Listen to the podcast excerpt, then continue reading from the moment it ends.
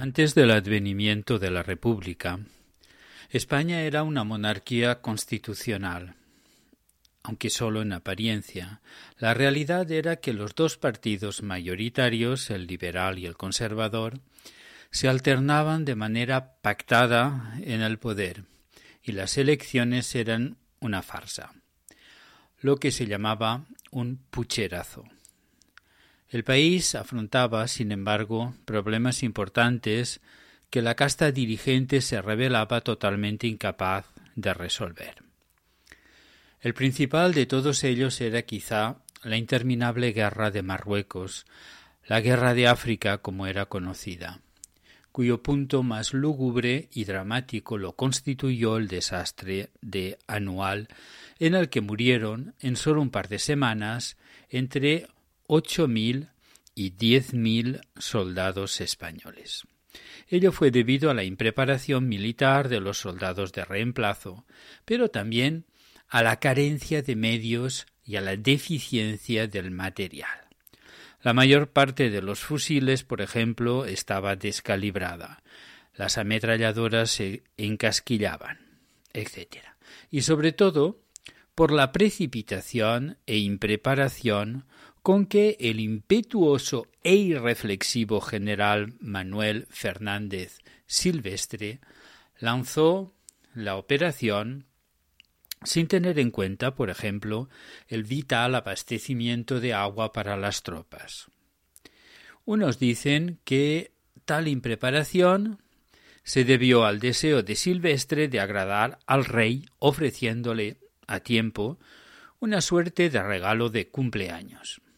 Otros aseguran que fue el rey mismo quien envió a este general con la, con la misión de lanzar una ofensiva decisiva que pacificara definitivamente a la región. Lo cierto es que el desastre de Anual dejó tambaleando la monarquía de la restauración. Otras causas fueron la aparición de nuevas tendencias políticas como el socialismo, el comunismo, el anarquismo, que tuvieron como consecuencia la organización del proletariado, tanto industrial como agrícola, como clase social consciente de sus reivindicaciones movimientos que habían causado la sangrienta represión de la Semana Trágica, y también la actividad creciente de los separatismos disgregadores, principalmente el vasco y el catalán. El ejército se decidió a poner fin a todo este desorden a las bravas como fue su costumbre durante todo el siglo XIX, mediante un golpe de Estado. El encargado de darlo en esta ocasión fue don Miguel Primo de Rivera, capitán general de Cataluña, el cual instauró una dictadura que el rey no tuvo más remedio que tolerar, pero que a la larga esa connivencia con la dictadura le costaría la corona. Primo de Rivera fue una suerte de déspota ilustrado del siglo XX. Sustituyó la mayoría de los cargos públicos civiles por militares. Restableció el orden público por el método expeditivo de declarar el estado de guerra, lo que suponía la suspensión de las garantías constitucionales y la atribución a la justicia militar de los delitos políticos. Por otra parte, trató de poner fin a las redes caciquiles. Logró mejorar la economía a través de una mayor intervención del Estado, del fomento de las obras públicas, propiciando un adecuado aprovechamiento de la energía hidráulica y un notable desarrollo de la red de carreteras. Puso fin igualmente a la guerra de Marruecos mediante una operación franco-española que llevó a cabo el desembarco de Alucemas. Aplicó pues el lema del despotismo ilustrado, todo para el pueblo, pero sin el pueblo. Ahora bien, en el pueblo habían nacido fuertes vectores que lo empujaban hacia la democracia.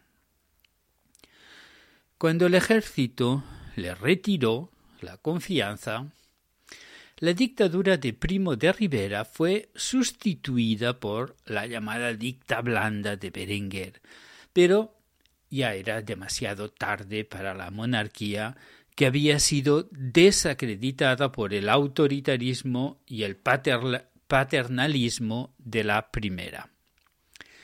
La crisis definitiva la desencadenaron las elecciones municipales del 12 de abril de 1931, ganadas, por cierto, por los monárquicos en cuanto a los resultados globales, pero que en los grandes núcleos urbanos, las grandes y medianas ciudades, representaron un plebiscito para las candidaturas republicanas. En Madrid, los candidatos republicanos triplicaban a los monárquicos y en Barcelona los cuadruplicaban. Si en la España rural ganaron los monárquicos, ello se debió sin duda a la influencia y a la actividad del caciquismo y al tradicional trucaje de las elecciones. Si la monarquía había buscado en dichas elecciones una confirmación, una legitimación, era evidente que había fracasado. Durante la mañana del lunes 13 de abril se reunió el gobierno para analizar los resultados. Dos actitudes emergieron en el transcurso de dicho Consejo de Ministros. Unos, encabezados por Juan de la Cierva y Peñafiel, preconizaron la resistencia a ultranza, utilizando la censura y la fuerza si era necesario. Otros, encabezados por el veterano conde de Romanones, pensaban que todo estaba perdido. Faltaba conocer la opinión del ejército. A medida que iban llegando las respuestas de los distintos capitanes generales, se fue afianzando la posición de Romanones y la mayoría de los ministros. Romanones entonces se dirigió a Niceto Alcalá Zamora, futuro primer presidente de la Segunda República y a la sazón presidente del Comité Revolucionario, para pactar con él la salida pacífica de Alfonso XIII y de su familia. Este accedió con la condición de que el monarca saliera de España antes de que se ponga el sol. Así lo hizo el rey, no sin dejar tras él estas premonitorias palabras. Soy el rey de todos los españoles y también un español hallaría medios sobrados para mantener mis regias prerrogativas en eficaz forcejeo contra quienes las combaten. Pero resueltamente quiero apartarme de cuanto sea lanzar a un compatriota contra otro en fraticida guerra civil. No renuncio a ninguno de mis derechos, porque más que míos son depósito acumulado por la historia, de cuya custodia ha de pedirme un día cuenta rigurosa.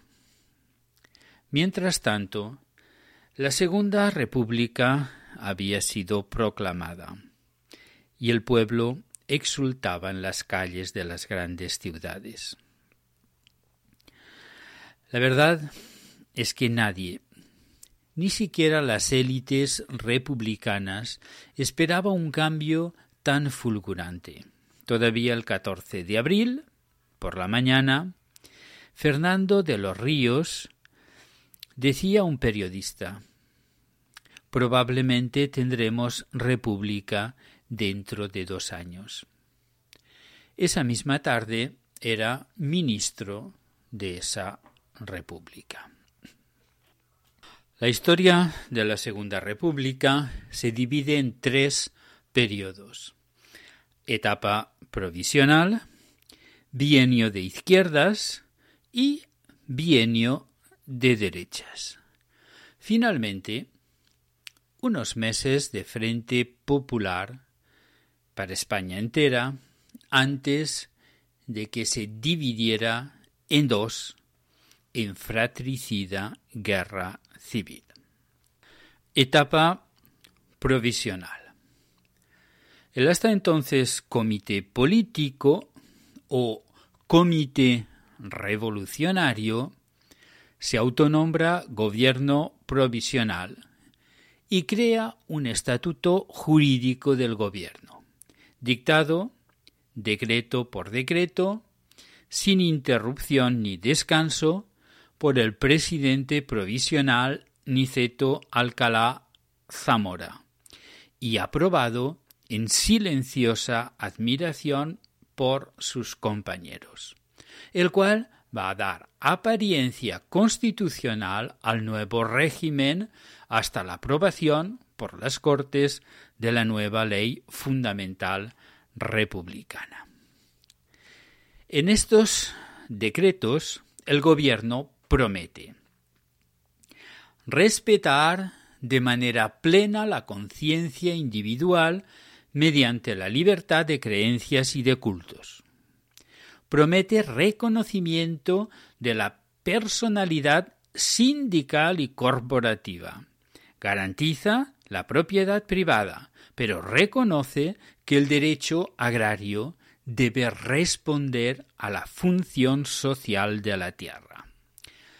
Libertad de conciencia, libertad sindical, incipiente promesa de reforma agraria.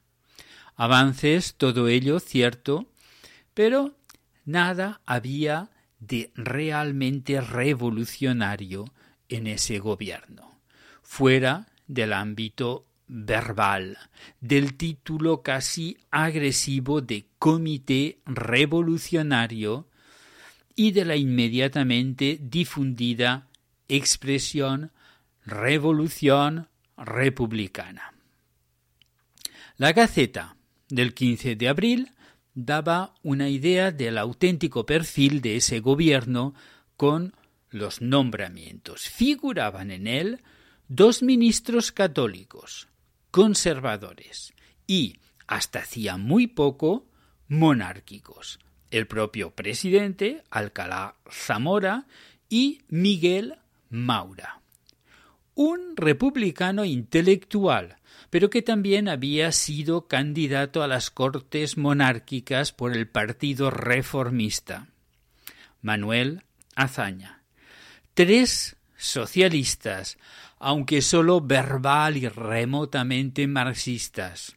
Indalecio Prieto, Fernando de los Ríos y Largo Caballero dos radicales de derecha fuertemente conservadores, Alejandro Leroux y Diego Martínez Barrio, dos radical socialistas en el terreno de la retórica, pero no en el de los hechos, Marcelino Domingo y Álvaro de Albornoz, y dos regionalistas moderados. Luis Nicolau Dolwer y Santiago Casares Quiroga. Se trataba de un equipo burgués compuesto para dar un sello de respetabilidad jurídica a una república que nadie esperaba tan pronto. Ahora bien, había que cebar al pueblo con una avalancha de disposiciones derogatorias y la defenestración de símbolos, coronas y estatuas, discursos inflamados, himno de riego, etc., que los mantuvo a todos ocupados durante las primeras semanas. Pasado el primer hervor, la atención nacional se concentró en las polémicas reformas de un ministro hasta entonces casi desconocido, pero que en adelante pasaría a constituirse como la encarnación misma de la Segunda República Española. Manuel Azaña. Sin embargo, tales reformas no se orientaron hacia el ámbito social, sino hacia una vieja y anquilosada institución, el ejército. Más tarde, hasta su mayor enemigo, el general Mola, reconoció que tales reformas eran necesarias. Pero, por lo pronto, le atrajeron una animadversión visceral y generalizada por parte del estamento militar. Hacerlo en ese momento era casi un suicidio, o cuanto menos una provocación. Su tesis quedaba resumida en esta frase. Por de pronto, la inevitable supresión del ejército permanente es una ganancia absoluta, un bien puro, sin mezcla de mal alguno. En España, todavía más, abolir el sistema militar vigente es una cuestión de vida o muerte. La Gaceta del día 23 de abril exige que, en el plazo de cuatro días, los generales, jefes y oficiales presten juramento escrito de fidelidad a la República y sus leyes. El 27 de abril Azaña manifiesta su intención de efectuar una drástica reducción de plantillas. En el ejército español había casi tantos mandos como soldados. El nuevo decreto concedió un plazo de 30 días para el pase voluntario a las situaciones de reserva o retiro. Quienes se acogieran a los beneficios del decreto quedaban en posesión de sus emolumentos íntegros y podían dedicarse al trabajo u ocupación civil que deseasen. Transcurrido el plazo, se amortizarían forzosamente, sin beneficio alguno, las plazas sobrantes al arbitrio del gobierno. Una y otra vez proclamaba Azaña que su objetivo no era destruir el ejército, sino depurarlo, mejorarlo y convertirlo en un eficaz instrumento profesional y republicano. La política laboral republicana de esta etapa provisional estuvo a cargo del equipo socialista encargado de dirigir el Ministerio de Trabajo, al frente del cual figuraba Francisco Largo Caballero. Revolucionario clásico, pero también colaboracionista insigne, ya que fue consejero de Estado en la dictadura de Primo de Rivera, el cual se rodeó de un grupo burocrático que efectuó una buena labor reformista que en ningún caso puede calificarse de revolucionaria.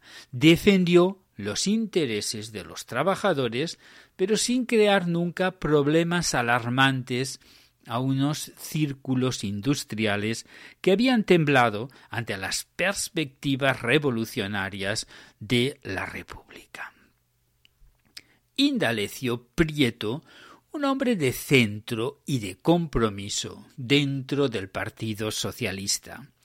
Al frente del Ministerio de Hacienda, restableció la confianza internacional en la peseta, redujo el alarmante flujo evasivo de capitales, reordenó la banca y trazó los planes para una inversión efectiva de recursos privados en la continuación de los grandes planes hidráulicos y económicos de la dictadura. Marcelino Domingo, ministro de la Instrucción Pública, emprendió la construcción masiva de escuelas primarias y elevó el sueldo y la consideración social de los maestros. El problema más inmediato que tuvo que afrontar el gobierno provisional fue la proclamación de la República Catalana hecha por Francesc Macià en Barcelona el mismo día 14 de abril. Tres días después, tres ministros del gobierno provisional se entrevistaban en Barcelona con Francesc Macià, alcanzando un acuerdo por el que Esquerra Republicana de Cataluña renunciaba a la República Catalana a cambio del compromiso del gobierno provisional de que presentaría en las futuras Cortes Constituyentes el Estatuto de Autonomía que decidiera Cataluña, previamente aprobado por la Asamblea de Ayuntamientos catalanes, y del reconocimiento del gobierno catalán que dejaría de llamarse Consejo de Gobierno de la República Catalana para tomar el nombre Gobierno de la Generalitat de Cataluña, recuperando así el nombre de gloriosa tradición de la centenaria institución del Principado que fue abolida por Felipe V en los decretos de nueva planta de 1714. Las relaciones entre el gobierno republicano y la Iglesia se envenenaron cuando se produjeron los incendios de templos el 11 de mayo de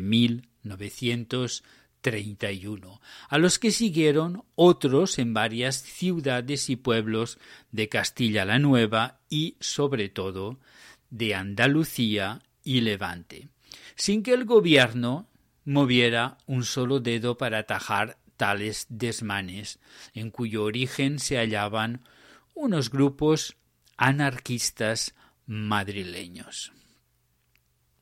Las elecciones generales a cortes constituyentes se celebran en la primera quincena de junio y constituyen una señalada victoria para los republicanos gubernamentales. El gran triunfo fue para los socialistas, que obtuvieron 120 diputados. Los radicales de Leroux obtuvieron un centenar, configurándose como el centro derecha parlamentario. El Parlamento resultante de estas elecciones tuvo por misión elaborar una nueva constitución que fue aprobada el 9 de diciembre de 1931. Dicha constitución supuso un avance en el reconocimiento de los derechos humanos y en la organización democrática del Estado se protegían los derechos individuales y sociales de los ciudadanos. Se amplió el derecho de sufragio a ambos sexos y se residenció el poder legislativo en el pueblo. El bienio hazaña. El primer bienio de la Segunda República Española o bienio social hazañista, también conocido como bienio reformista o bienio transformador, constituye la etapa de la Segunda República en la que el gobierno de coalición de republicanos de izquierda y de socialistas presidido por Manuel Azaña formado el 15 de diciembre de 1931 tras aprobarse la Constitución de 1932 31 profundiza las reformas iniciadas por el gobierno provisional cuyo propósito es modernizar la realidad económica, social, política y cultural españolas. El nuevo gobierno se formó tras la elección de Niceto Alcalá Zamora como presidente de la República, quien confirmó a Manuel Azaña como presidente del gobierno. El primer movimiento fue contra la Iglesia para apartarla del ejercicio de la enseñanza y someterla a la ley tributaria común. Se dictaron las leyes familiares, divorcio y matrimonio civil. La Iglesia y la República se convirtieron en enemigos declarados a partir de ese momento. Las Cortes aprueban el Estatuto de Cataluña y se traspasan los servicios y las competencias. Se prepara el Estatuto Vasco.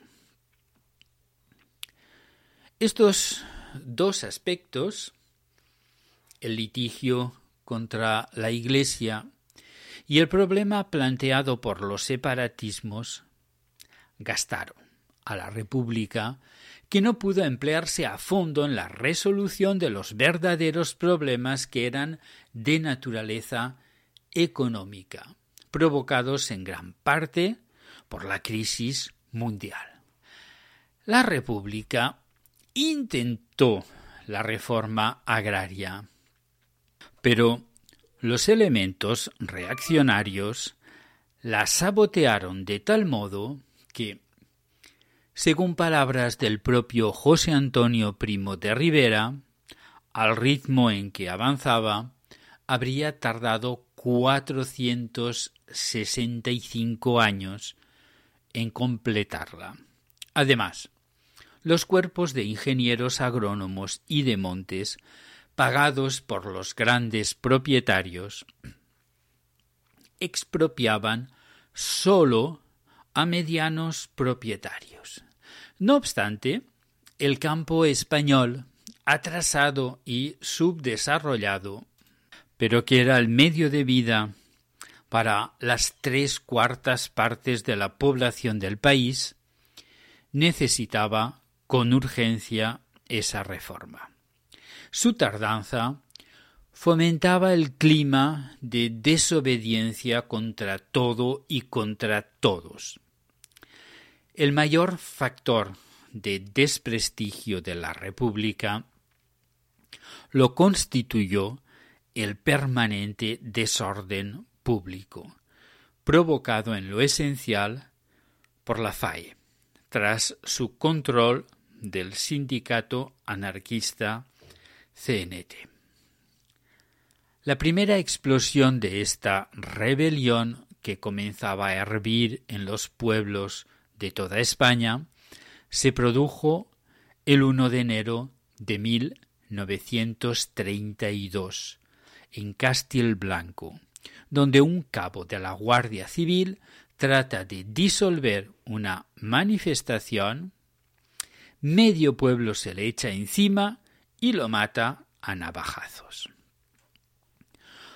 Otros dos guardias del mismo puesto son asesinados del mismo modo.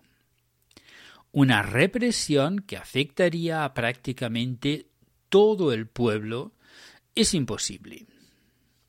Este movimiento revolucionario culmina en la tragedia de Casas Viejas, también un pequeño pueblo en que los campesinos proclaman el comunismo libertario y atacan a los guardias civiles. Las fuerzas de orden público restablecen el orden a costa de una matanza de campesinos desarmados y de la cremación de la familia rebelde del Seis Dedos en su propia choza cercada. A partir de los sucesos de Casas Viejas, el gobierno Azaña está condenado. Los socialistas optan por disociarse de él y lo abandonan. La mayoría se desmorona. El 8 de septiembre de 1933 cae el gobierno Azaña. Mientras tanto, todos los sectores de la derecha, aglutinados por el catolicismo, estaban ya cavando trincheras contra la República. Diego Martínez Barrio forma gobierno, pero con la única finalidad de preparar elecciones legislativas. Se celebran estas en noviembre de 1933 y las derechas, totalmente reestructuradas, obtienen una victoria muy superior a sus esperanzas. La Confederación Española de Derechas Autónomas, CEDA, obtiene 115 escaños. Es el turno de las derechas en la República Española. Bienio negro. El segundo bienio de la Segunda República Española, también llamado bienio negro, o bienio rectificador o bienio conservador, constituye el período comprendido entre las elecciones generales de noviembre de 1933 y las de febrero de 1936, durante el que gobernaron los partidos de centro derecha republicana encabezados por el Partido Republicano Radical de Alejandro Leroux, aliados con la derecha católica de la CEDA y del Partido Agrario. A diferencia de la relativa estabilidad política del primer bienio, con los dos gobiernos presididos por Manuel Azaña, el segundo fue un periodo en que los gobiernos formados por el Partido Republicano Radical tuvieron un promedio de tres meses de vida. Se constituyeron ocho gobiernos en dos años y se turnaron tres presidentes distintos, Alejandro Leroux, Ricardo Samper y Joaquín Chapaprieta y aún duraron menos los dos últimos gobiernos del bienio presididos por el centrista Portela Valladares.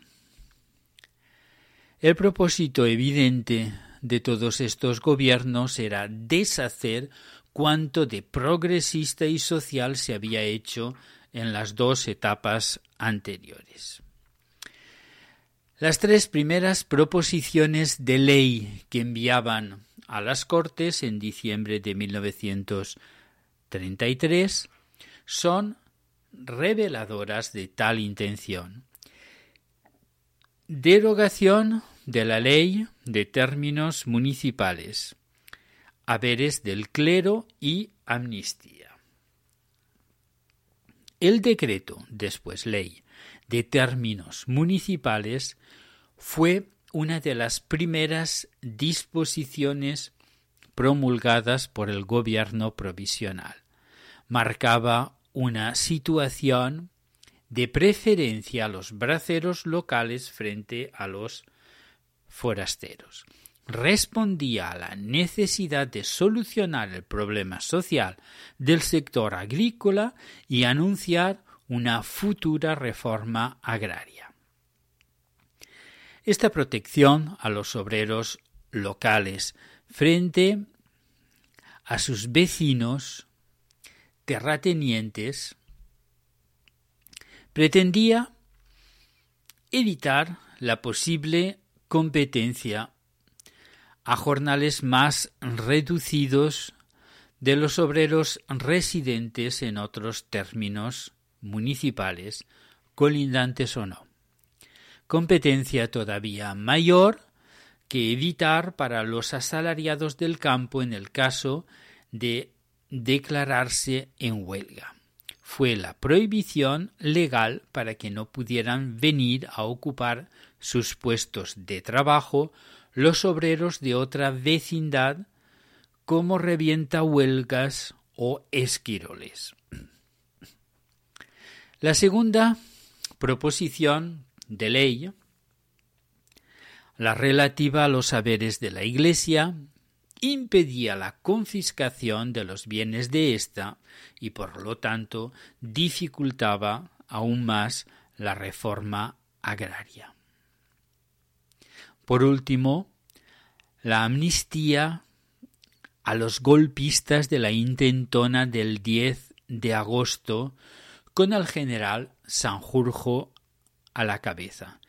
Y esto fue solo durante los primeros días.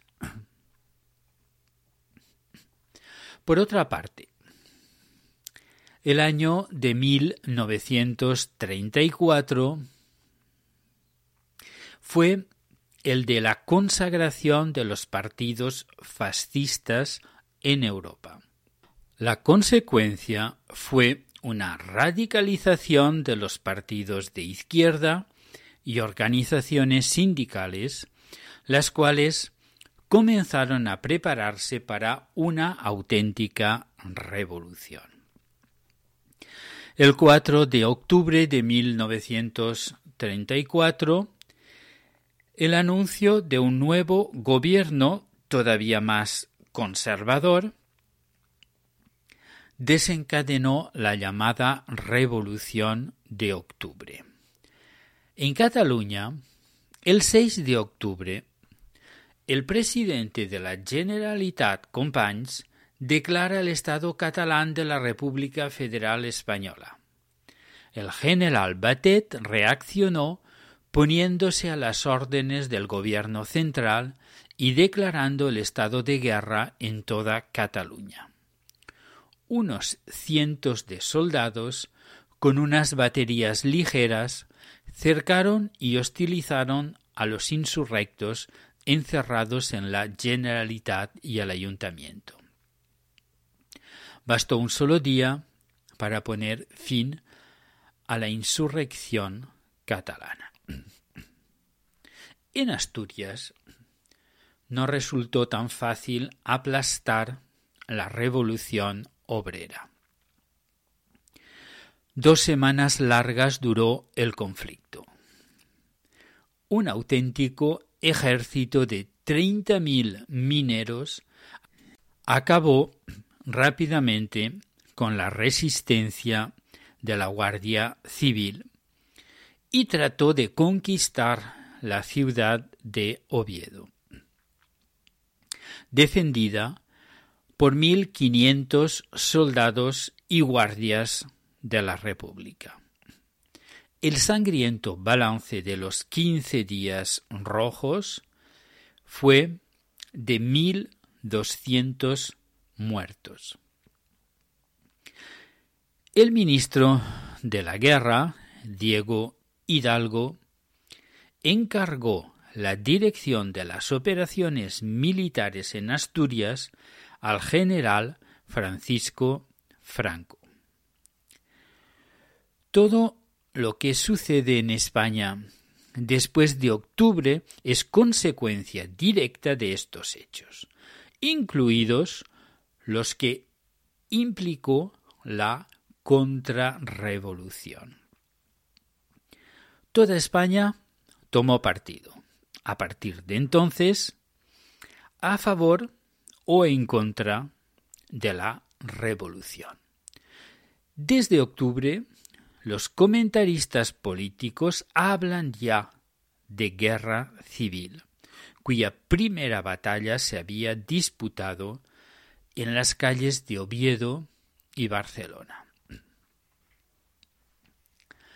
El año de la contrarrevolución en el poder fue 1935. Hasta casi el final del año la CEDA mantiene y amplía su participación gubernamental. Durante casi todo el periodo mantuvo el estado de excepción, guerra o alarma en gran parte del territorio nacional.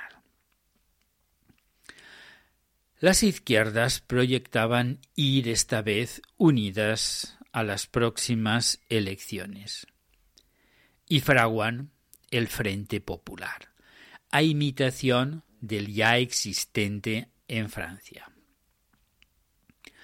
Ahora bien, muchos de los integrantes de la coalición española son bastante más radicalizados que los de la francesa.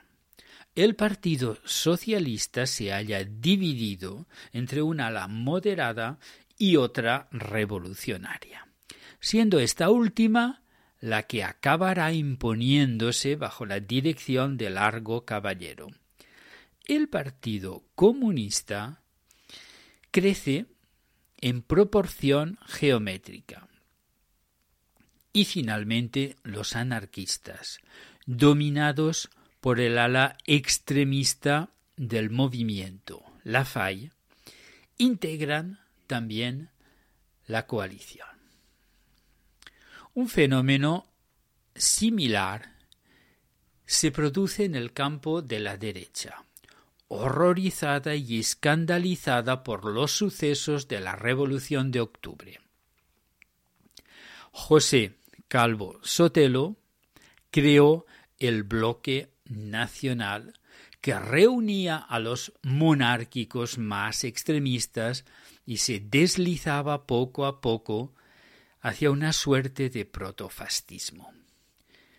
Con Falange Española, el partido fascista de José Antonio Primo de Rivera, sucedía como con el partido comunista, crecía de manera exponencial.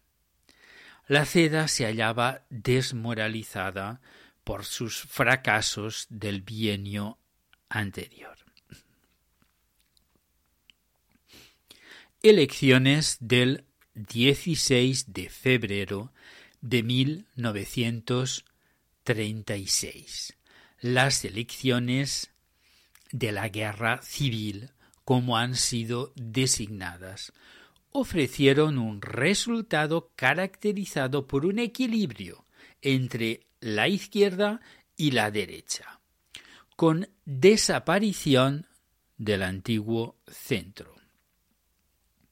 La mecánica electoral, que en 1933 dio un desproporcionado triunfo a las derechas, ahora lo daba a las izquierdas. La geografía electoral marca un profundo contraste entre una España central, castellana, derechista, excepto por el núcleo rojo de Madrid, y una España periférica inclinada al Frente Popular.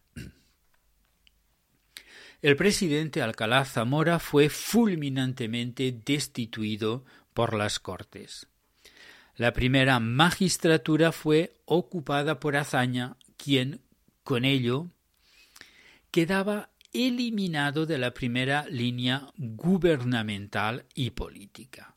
La jefatura del gobierno la ocupó uno de los más fieles colaboradores de Azaña, Casares Quiroga, quien se dedicó a restablecer los decretos del primer bienio, suprimidos o congelados por el segundo. Sin embargo, no logró impedir la progresiva deterioración del orden público. La revolución campesina comenzó a propagarse por Castilla, Aragón y Andalucía con rapidez vertiginosa. La reforma agraria, emprendida al fin por el gobierno, tuvo que limitarse a ir legalizando la acción directa de los campesinos. En las Cortes, los diputados se injuriaban y agredían de obra. Cada sesión era un tumulto continuo y, como casi todos los representantes iban armados, en cualquier momento podía ocurrir una catástrofe. En tales condiciones, la actividad del Parlamento estaba condenada a la esterilidad absoluta.